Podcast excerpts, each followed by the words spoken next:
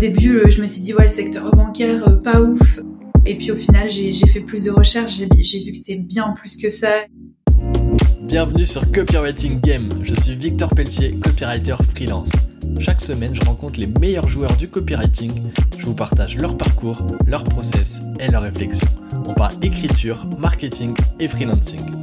Si cet épisode te plaît, tu peux lui laisser 5 étoiles sur Apple Podcast et Spotify. Bonjour à tous, bienvenue sur Copywriting Game. Aujourd'hui, j'accueille Apolline Rouzet, UX Writer chez Conto et animatrice de la newsletter UX Content Craft. Apolline, c'est un plaisir de te recevoir. Comment ça va? Bah écoute, euh, plaisir partagé et, euh, et ça va plutôt bien. Donc j'ai hâte euh, qu'on échange sur nos différents sujets. Eh ben, let's go, allons-y. Écoute, moi je t'ai découvert d'abord parce que ben, tu étais une collègue de podcast donc je sais que tu as changé ton, ton podcast, euh, enfin que tu as modifié un peu le format aujourd'hui, c'est ça s'est transformé en newsletter. Et euh, bah voilà, on va parler on va parler du X writing, on va parler des coulisses euh, chez Conto, mais d'abord je veux bien euh, bah, que qu'on revienne un peu sur ton parcours parce que du coup, ce qui est intéressant, c'est que tu as fait le bah, le passage freelance euh, bah, salarié, freelance salarié, c'est ça. et, euh, et bah du coup, je veux bien que tu me dises un peu, c'était quoi ta ton ta réflexion par rapport à ça, comment ça s'est passé déjà euh, le ton aventure freelance? Et euh, après on va venir à ton aventure euh, chez Conto. Ouais. Euh, ouais, du coup, j'ai fait un, on va dire un double switch parce que j'ai eu des premières expériences salariées dans le secteur de la santé qui se sont pas ça allait, ça restait euh, correct, mais on va dire que c'était assez poussiéreux en termes de management très hiérarchique. Euh, et puis j'avais vraiment envie de me lancer à mon compte. J'avais toujours euh, cette passion d'écriture qui me quittait pas depuis toute petite. À l'époque, quand j'avais, je sais pas, 8 ans, je rédigeais des romans de 5 pages. Et, et je me suis dit, dans le secteur de la santé, il y a un boulevard en termes de contenu, de création de contenu, euh, de communication au sens large. Donc je me suis lancée en freelance pendant, ça a duré deux ans et demi, où j'ai successivement fait euh, euh, tout ce qui est article de blog, community management, et après j'ai switché vers le copywriting, et après j'ai switché vers l'UX writing. et en fait, ce, ce passage-là, tout se passait bien en freelance. J'ai toujours eu assez de clients dès le début. C'est vrai qu'on me demande toujours, euh, ouais, euh, c'est que tu gagnais pas bien ta vie. C'était pas du tout ça, euh, bien au contraire. Et mais j'avais envie de voir autre chose et surtout en freelance, je stagnais. parce que toute seule, je peux apprendre, il n'y a pas de souci, mais au bout d'un moment, en termes de bah, d'apprentissage et de compétences, enfin moi en tout cas, de mon côté, ça stagnait et j'avais vraiment besoin d'être challengée par une équipe euh, pour apprendre, évoluer et gagner en expertise en UX Writing. Et après, peu m'importer le statut freelance ou salariat, euh, je, je m'en foutais un peu. J'ai juste fait une superbe rencontre euh, de personnes que j'ai interviewées. C'était mon tout dernier épisode de podcast en décembre 2021, euh, qui m'ont demandé en rigolant est-ce que tu rejoindrais pas Conto? Au début, euh, je me suis dit ouais le secteur bancaire euh, pas ouf, euh, et puis au final j'ai fait plus de recherches, j'ai vu que c'était bien plus que ça et la culture d'entreprise elle avait l'air top. Et je me suis dit ouais là je pense que je vais être vraiment challengée. Et, deux semaines après j'avais signé et, un mois et demi après je rejoignais la boîte. Donc et je suis challengée tous les jours. Putain c'est ouf, ah, c'est trop bien en vrai. Comme quoi le, podcast ça crée des belles rencontres et ça peut générer des belles opportunités au final. Ouais. Euh, bah, c'est toujours ce que je dis, excuse-moi, mais c'est toujours ce que je dis aux personnes qui me contactent, c'est euh, contacter euh, des, des, personnes dans le secteur, échanger avec eux. et moi, mon podcast, je l'avais lancé pour ça, pour échanger avec des gens et égoïstement d'apprendre d'eux. Et je me suis dit autant partager ça, quoi, clairement. Et t'apprends énormément aux côtés des gens avec qui t'échanges, quoi. Puis en plus, euh, Conto, euh, belle boîte, quoi. Je crois que c'est, c'est dans les top licornes euh, françaises, il me semble. Oui, ouais, c'est ça. Et on grandit vite, ouais. c'est ouf. Et t'étais resté combien de temps freelance? Du coup, ouais, deux ans et demi. et c'était c'était très chouette et je sais que j'y retournerai un jour ou l'autre. De toute façon, là, je suis à 80% pour justement garder ce, ce côté freelance et, et création de boîte, mais on en reparlera peut-être à la fin. Ouais, je sais que tu as des projets un peu dans les dans les cartons, mais on va en parler, on va en parler. Alors euh, très cool du coup euh, pour le pour le passage freelance euh, freelance chez Conto, enfin freelance à Conto.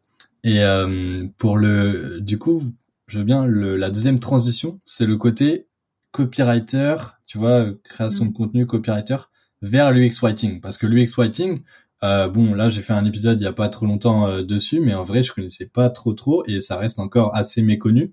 Donc, ça m'intéresse aussi de savoir euh, comment t'as comment t'as atterri un peu dans dans la marmite de, de l'UX writing. Ouais, bah déjà en tant que copywriter, ce que je faisais, c'était des pages de site internet, des séquences d'emails et aussi je continuais la rédaction d'articles de blog. Et, et c'est vrai que d'une part, euh, écrire des textes de vente, ça me bottait pas plus que ça. Moi, je m'intéressais vraiment euh, plus au produit parce que euh, j'estimais et j'estime toujours que pour pouvoir rédiger des contenus pour promouvoir un produit, notamment digital, sur un site internet, il faut connaître parfaitement le produit. et donc, bah, du coup, au fur et à mesure de, de ces créations de sites, je m'étais le nez dans le produit de mes clients. Et, euh, et c'est vrai que, enfin, je sais pas pour toi, mais à partir du moment où tu sais écrire, tes clients, ils te demandent d'écrire tout. et, euh, et, c'est vrai qu'au fur et à mesure, j'ai commencé à revoir des contenus dans, dans les applications de mes clients. Donc ce, le switch c'est fait comme ça.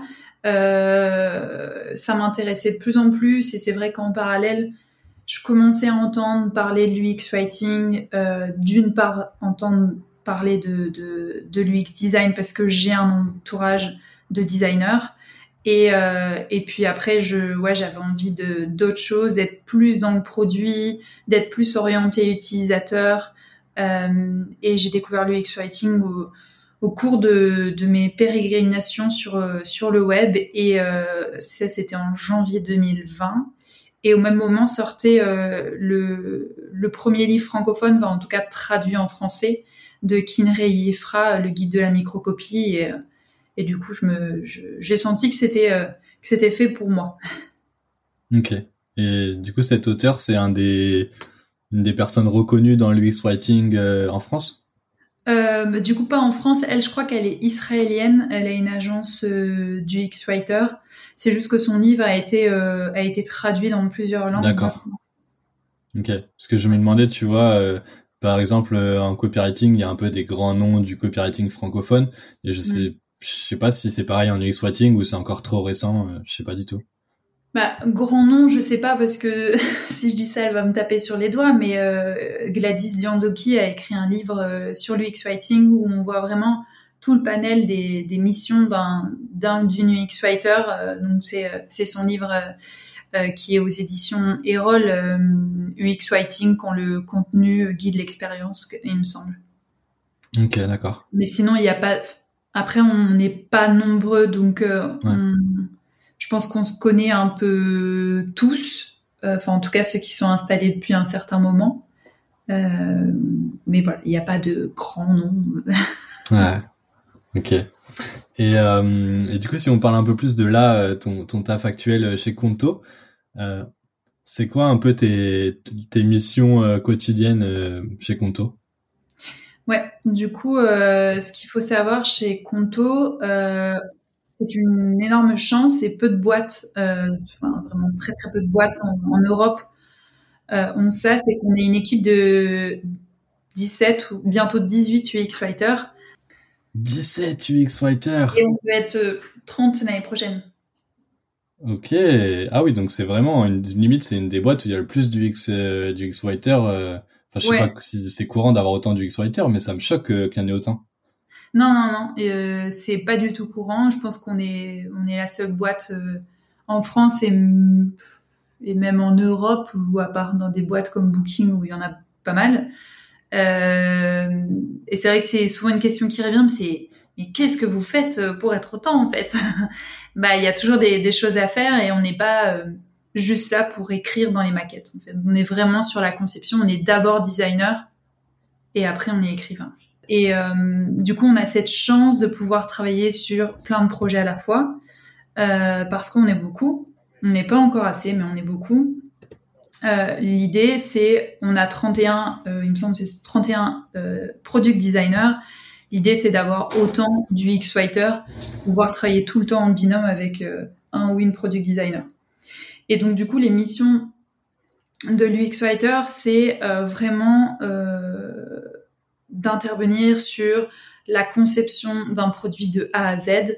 Donc, ça implique la phase de recherche, donc recherche auprès des utilisateurs, auprès de la concurrence, sur le marché, recherche euh, sur tout ce qui est lié aux contraintes euh, légales, euh, sur tout ce qui est lié au secteur d'activité.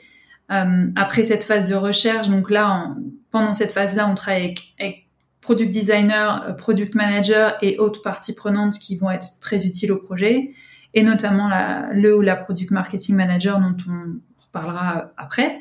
Euh, et après cette phase de recherche, du coup, il y a la phase d'idéation et de conception, on va dire. Et, euh, et là, on va vraiment euh, travailler avec le ou la product designer pour concevoir déjà le parcours de l'utilisateur sur une fonctionnalité définie, sur un projet défini. Et ensuite, une fois que ce, ce parcours idéal est défini, on va passer un peu au, cas particulier qu'il peut avoir parce que les utilisateurs peuvent emprunter d'autres chemins. Euh, et ensuite, on va vraiment passer sur la partie maquette, euh, notamment sur Figma, où là, euh, le, product designer va plutôt se concentrer sur l'aspect visuel des choses, pendant que l'UX Writer va se concentrer vraiment sur les contenus pour avoir une expérience vraiment globale et aidante. Donc là, c'est vraiment la phase de conception.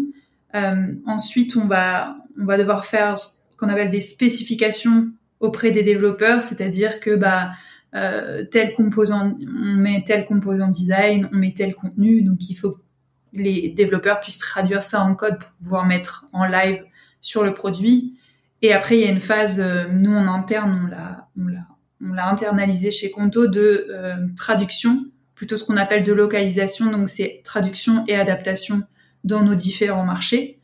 Euh, on écrit d'abord en anglais et après on traduit euh, dans les différentes langues des différents marchés. Et après tout ça, il y a la phase de, euh, de, ce qu'on appelle delivery. Donc les, les devs commencent leur, leur tâche, on va dire, pour mettre en, en, live le produit. Et on va avoir une phase de vérification de ce qu'on appelle la QA pour vérifier que le design, les contenus ont bien été intégrés et que euh, bah, la fonctionnalité fonctionne. Donc on a, on intervient vraiment de A à Z sur euh, sur le produit, sur le pro, la conception et vraiment toujours en binôme avec le ou la product designer. Ok, ok, hyper intéressant. Et du coup, donc toi, tu me l'as dit euh, la dernière fois, il me semble, mais tu es rattaché à l'équipe marketing et dans cette équipe marketing, il y a non, c'est pas l'équipe produit, c'est ça? Du coup, je suis, euh, je suis rattachée. Euh, on va dire qu'il y a un grand chapeau euh, produit. Ah euh, Et dedans, va y avoir peut-être, oui, on va dire vers la gauche marketing et vers la droite plutôt le design. Donc moi, je suis dans une équipe qui s'appelle le Design Studio. Et dedans, va y avoir designer, UX writer et brand designer. Et à côté, on aura le marketing. Donc on n'est pas rattaché au marketing, on est rattaché au design.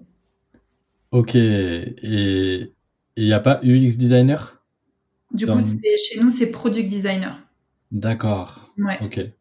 Mais du coup, vous, comment ça se passe la collaboration entre le, est-ce que vous collaborez du coup avec euh, l'équipe marketing quand même ou pas? Ouais, du coup, on collabore avec product euh, avec euh, l'équipe marketing et pour nous, ça s'appelle product marketing management, enfin, product marketing manager. Et on travaille avec ces personnes-là qui, eux, vont vraiment s'occuper, on va dire, d'orchestrer tout le marketing autour du produit, euh, donc de l'application Conto, euh, que ce soit euh, orchestrer euh, des événements, des partenariats, euh, du contenu, des publicités sur les réseaux, des vidéos, des relations presse, tout ça. Et, et, ils vont aussi beaucoup nous aider au tout début sur la phase de recherche, euh, bah, de la recherche, étude de marché, recherche euh, auprès des concurrents, euh, donc analyse de la concurrence et définition de la proposition de valeur. Et donc du coup, ils interviennent déjà sur ça. et ils vont vraiment nous aider là-dessus. Et après, on, a besoin d'eux, par exemple euh, sur certaines sur certains euh, sur certaines fonctionnalités, il faut que les écrans soient un peu plus marketing, euh, notamment dans le cadre de de partenariats. On fait de plus en plus de partenariats avec d'autres entreprises pour la création d'entreprises ou pour la comptabilité. Et donc du coup, l'idée c'est d'avoir des clients qui viennent de ces entreprises-là sur Conto. Euh, et dans ce cas-là, on est obligé de, de, de marketer un peu plus certains écrans, certains emails et dans l'application Conto, on a des écrans euh, d'upsell euh, pour euh, que les clients puissent soit changer de forfait, monter en plus ou acheter des petits services additionnels. Donc du coup, on a besoin de ce regard et de cette coécriture, cette co-conception avec un ou une product marketing manager. Ok, hyper clair. Euh, est-ce que euh, tu, je pense que ça peut aider un peu les auditeurs d'avoir un exemple d'un projet sur lequel tu as bossé, tu vois, un truc concret. Euh, bah, même pour moi, ça m'intéresse de, voilà, de qu'on rentre un peu, un peu plus dans le, dans le sujet. est-ce que tu peux nous, voilà, nous partager un, exemple de projet sur lequel tu as bossé dernièrement? Ouais. du coup, j'en ai notamment un ou là c'est plutôt un projet euh, actuel euh, parce que c'est frais dans ma tête. Donc du coup ce sera peut-être plus clair. Euh, c'est que par exemple dans le cadre d'un partenariat comme je te disais donc on fait un partenariat avec une certaine entreprise pour que les clients puissent venir sur Conto. Et donc du coup là on a vraiment besoin comme je te disais d'écran marketing euh, sur Conto, dans l'application Conto, sur euh, l'inscription, le, parcours d'inscription chez Conto, pour essayer de, bah, de les convaincre et aussi de, les rassurer davantage, même s'ils ont déjà eu des éléments euh, de vente chez le partenaire. Et on va avoir aussi des, des emails pour convaincre un peu plus ses clients. Et moi, c'est mon rôle d'écrire ces écrans et ces emails. Mais par contre, je suis vraiment moi focalisée sur l'UX writing, sur euh, bah, orienté expérience utilisateur. Et euh, j'ai besoin d'un regard beaucoup plus marketing, beaucoup plus de vente. Donc on va être amené à coécrire davantage euh, ensemble sur justement ces, ces écrans-là. Alors du coup, du coup, ça veut dire quoi? Ça veut dire t'écris l'email et quelqu'un va faire une repasse pour le, le tourner un peu plus en mode marketing? Ou, c'est l'inverse? Je sais pas quelle est la bah, par exemple, euh, aujourd'hui, tu vois, j'ai fait un, j'ai fait un écran euh, d'accueil dans le cadre d'un partenariat euh, pour essayer de convaincre un peu plus les personnes de continuer le parcours d'inscription. et là, je vais demain, je vais prendre un rendez-vous avec la product marketing manager pour que on puisse discuter de cet écran-là et qu'elle puisse m'apporter des éléments, un débit en plus en termes de marketing euh, parce que euh, bah, des fois, euh, moi, je suis pas spécialisée dans la vente et j'essaye de faire mon possible, mais c'est pas toujours ça parce que marketing faut être un peu plus impactant. Mm. Et, et, moi, je suis plus dans guider et la transparence aussi. Donc du coup, ouais, on, on, va vraiment faire ça. Après, ça peut être aussi dans l'autre sens. Euh, par exemple, elle, elle a écrit des emails euh, dans le cadre d'une campagne. Bah, comme c'est lié à mon projet, elle m'a demandé bah, des retours. Est-ce que tu peux, me dire, euh, bah, tu peux m'apporter des feedbacks euh, parce que l'idée aussi c'est d'avoir euh, le même, les mêmes mots, les mêmes expressions pour être vraiment cohérent dans tous les supports de communication, incluant le produit, les réseaux, le blog, etc. Ok. Ouais. Et du coup, sur ce sur ce projet, tu disais donc il y a une marque, un partenariat avec Conto. Et en gros, il y a une série d'écrans. Donc, euh, vous bossez en collaboration euh, la partie UX, la partie euh, market. Et en même temps, il y a les emails. Donc, c'est comment ça se mélange tout ça. C'est comment tu arrives à faire un truc un peu cohérent pour que la personne derrière elle s'inscrive chez Conto? Bah du coup, c'est vraiment la définition d'un parcours, donc d'une architecture d'information qu'on conçoit ensemble pendant la phase de conception pour avoir une architecture d'information euh, très cohérente. Donc, euh, bah, du coup, ça va forcément inclure bah, le designer, le UX writer, la product marketing manager, mais aussi les développeurs pour les contraintes techniques et d'autres parties prenantes comme les équipes juridiques parce que c'est vrai que chez Conto on a pas mal de contraintes légales et il faut faire avec aussi et l'équipe juridique est aussi légale en tout cas est là pour nous aider là-dessus. Au niveau des contraintes légales, ça va être euh, dans le discours ou euh, dans, en termes de RGPD, c'est quoi le? Ouais, c'est ça peut être en termes de, de RGPD, euh, ça peut être comme on, on, a pas mal d'inscriptions de formes juridiques différentes, tu vois, en France c'est SARL, SASU, etc. Ouais. Et les, les, contraintes juridiques, les aspects juridiques sont différents selon les, les formes juridiques de l'entreprise, des entreprises. Donc du coup, on va avoir des parcours d'inscription sur Conto euh, complètement euh, différents. Et notre but sur ce parcours d'inscription, c'est vraiment de d'essayer de faire en sorte qu'il n'y ait pas de beaucoup de drops et que euh, et qu'on est vraiment dans un tunnel de conversion sur sur l'inscription chez Conto quoi. Ok. Et du coup là sur ce projet, vous avez eu des vous avez des stats, vous avez eu des un regard sur les conversions? Bah celui-là en tout cas c'est en cours. Euh, mais après, j'avais un, autre exemple en tête. Là, pour le coup, c'était pas vraiment. Euh, j'ai pas travaillé avec euh, une product marketing manager, mais pour illustrer comment un wording peut changer, comment des mots peuvent changer l'impact et la conversion. C'est sur un sur un écran, on avait observé avec pas mal de statistiques qu'il y avait beaucoup de de personnes, de clients potentiels qui quittaient euh, le, le, parcours d'inscription à ce moment-là. Donc du coup, euh, c'était euh, notamment parce qu'on demandait est-ce que vous avez une entreprise existante ou est-ce que vous vous êtes vous êtes vous n'avez pas encore d'entreprise? Et vous n'avez pas encore d'entreprise. En dessous il y avait juste un petit texte pour dire bah déposez votre capital Sauf que le problème, c'est qu'il y avait des utilisateurs qui se trompaient de, entre les deux options parce que certains étaient en cours de création. C'est pas qu'ils n'avaient pas encore d'entreprise, ils étaient en cours de création. Donc, ils cliquaient sur la première option, j'ai une entreprise, mais c'était pas tout à fait vrai pour nous. Et après, pour euh, la deuxième option, euh, je crée, euh, je n'ai pas encore d'entreprise, dépôt de capital. Bah, il y a des boîtes comme des, des, formes juridiques comme l'auto-entreprise où il n'y a pas besoin de dépôt de capital. Donc, ça crée de la confusion, quoi. Ça crée, ça crée beaucoup de confusion, donc on a changé ces textes-là. Et au bout de 2-3 jours, on gagnait 7 euh, points de conversion. Ok. tu te souviens de, du wording que vous avez changé ou pas? Bah, Du coup, on est resté sur euh, j'ai une entreprise existante. Qu'est-ce que ça veut dire une entreprise existante? J'ai plus exactement euh, le, le, le, petit texte en dessous.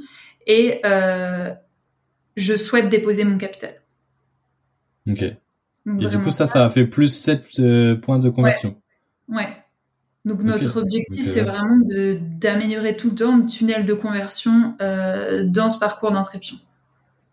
Ouais, donc là, pour le coup, c'était une belle réussite, quoi. Ouais. Comme quoi, les mots impactent énormément. Ouais, c'est de toute façon on, le dit hein, même en copywriting, euh, à partir du moment où c'est flou, euh, si la proposition de valeur elle est pas claire, euh, si la personne il y a une confusion à un moment, mm. tu tu feras pas de vente quoi. Ouais. et sur sur ce qu'on disait un peu avant, tu nous as parlé d'un livre. Est-ce que tu as d'autres ressources euh, à partager justement sur euh, les gens qui s'intéressent à l'UX writing? Euh, Par exemple, moi, enfin, je, je, connais, tu vois, là, je serais perdu complet si je devais aller sur, enfin, me, me, former ou, ou, me renseigner sur l'UX writing. Est-ce que tu as des petits, des petites pépites, que ce soit blog, livre ou autre? Mm. Euh, bah, du coup, il y a les deux livres dont j'ai parlé, le guide de la microcopie et UX Writing de Gladys. Euh, il y a beaucoup de contenu en anglais. Euh, il y a notamment l'UX Writing Hub et UX Content Collective. En français, il y en a de plus en plus et euh, ça c'est très cool. Euh, et il y a notamment la communauté UX Writer France qui est intéressante, qui organise régulièrement des meet-ups. Et aussi, il y, a, pas mal de conversations sur, sur Clubhouse tous les jeudis. c'est justement Gladys Yandogi qui organise ça. Euh, et ensuite, moi, j'ai créé un centre de ressources. Euh, ça, on pourra éventuellement le mettre en lien. C'est sur Notion où je où je liste euh, toutes les ressources liées, euh, moi qui m'ont aidé, euh, que j'ai lu, que j'ai regardé, que j'ai écouté et qui m'ont aidé en UX writing, en, enfin, en UX design et sur tout ce qui est culture produit, parce que l'UX writing, une grande composante, bah, c'est pour ça qu'on a UX devant. Euh, une grande composante, c'est de maîtriser la, la, conception, le design en fait. Ok, ben on, va, on, va, carrément le mettre en, lien, ouais. De ouf. Mais ça, ça peut faire un super bonus euh, pour euh, pour les auditeurs en vrai. Ouais, ouais. donc, donc, carrément, bah on va mettre ça, on va mettre ça dans la description. Et bah tant qu'on est du coup sur sur toi, sur sur les ressources, etc. C'est quoi un peu les les les next steps pour toi là? Donc là, t'es parce que t'as t'as ta partie euh, chez Conto, mais t'as aussi des projets en parallèle. Donc, euh, bah, je sais que t'as ta newsletter. Est-ce que t'as d'autres choses euh, qui arrivent? Est-ce que voilà, c'est quoi un peu les, prochaines étapes? Ouais. du coup, maintenant, il y a la newsletter où j'interviewe toujours des, des UX writers, content designers. J'essaye une fois par mois.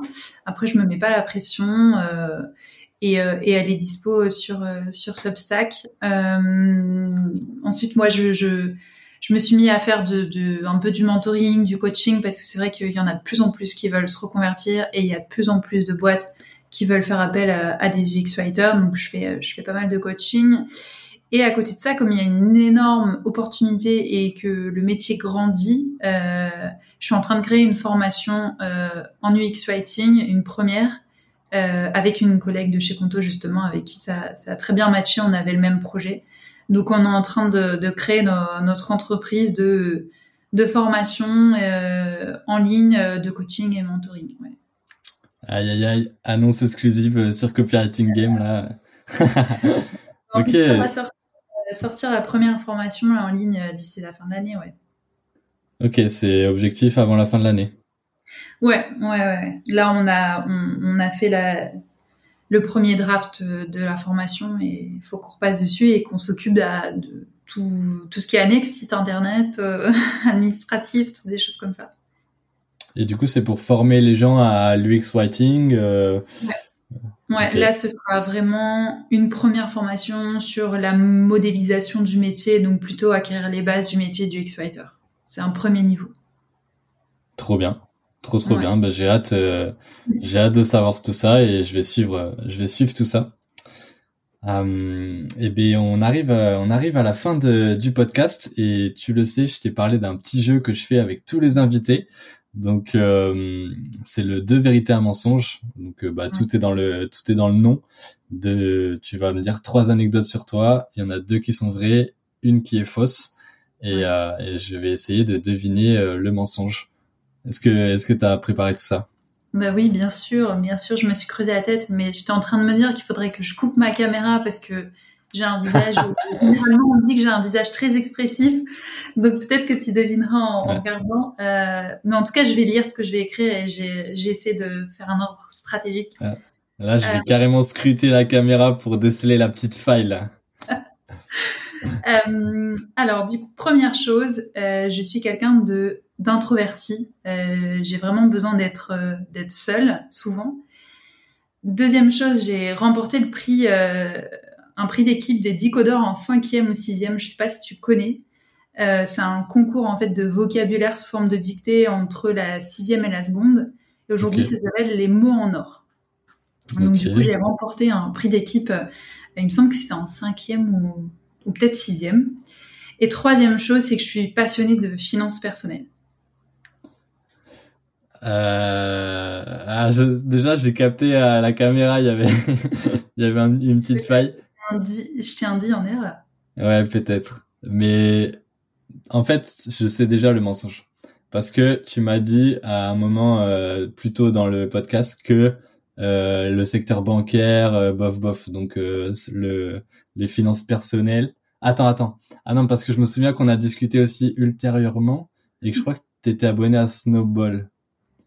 Euh, ah non, j'ai un doute énorme là.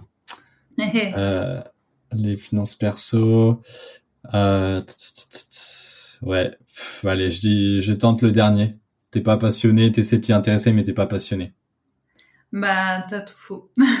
C'est vrai? Ah, Ouais, euh, c'était euh, le, le, fait que j'ai remporté le prix d'équipe des Dico d'or. Je suis arrivée aux portes de la finale. J'ai pas remporté, je suis arrivée aux portes de la finale. et, euh, et oui, je suis passionnée de, de finances personnelles depuis peu de temps, hein, depuis depuis avril. Euh, j'ai même un petit compte Instagram là-dessus, mais que j'ai pas actualisé depuis un moment.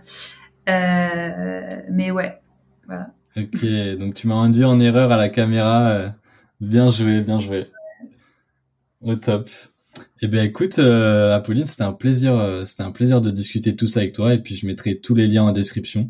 Et, euh, puis, je te dis à très bientôt. Bah, merci beaucoup, Victor. Merci d'avoir écouté Copywriting Game. Si t'as écouté jusqu'ici, c'est certainement que l'épisode t'a plu. Pour me soutenir, n'hésite pas à mettre 5 étoiles sur Apple Podcast et Spotify, parce que ça m'aide beaucoup pour le référencement. J'ai lancé ce podcast car le copywriting me passionne. Je suis copywriter et si tu des besoins à ce sujet, n'hésite surtout pas à m'envoyer un message. Tu trouveras mon LinkedIn et mon mail dans la description. À très vite sur Copywriting Game, le podcast du copywriting.